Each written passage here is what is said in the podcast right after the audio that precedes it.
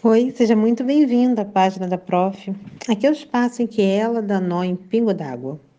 Nós estamos no Instagram e no Spotify, e seja de que forma esse conteúdo esteja chegando até você nesse momento, saiba que eu estou muito feliz por poder compartilhar um pouco das minhas inquietudes quando eu penso em tudo que está acontecendo ao nosso redor.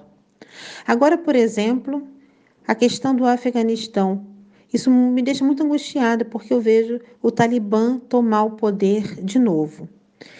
E é bem provável que as notícias nos mostrem novamente o silenciamento que é imposto às mulheres, o controle dos seus corpos através da burca, o apagamento das suas ideias, da sua fala, através da retirada das mulheres de sala de aula.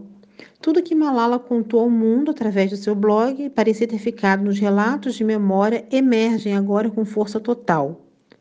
O meu desespero é pensar que esse comportamento extremista não seja um fato tão isolado, a ponto de chocar o mundo e deixar todos nós de boca aberta. Seja assim um eco.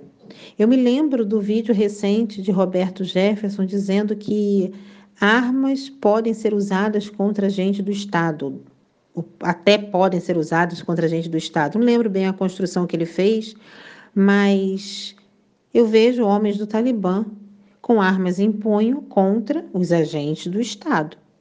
A religião que oprime, a fé que mata, a negação, são coisas que era para ter ficado um livro de história, para a gente ter acesso a isso apenas como fonte de informação.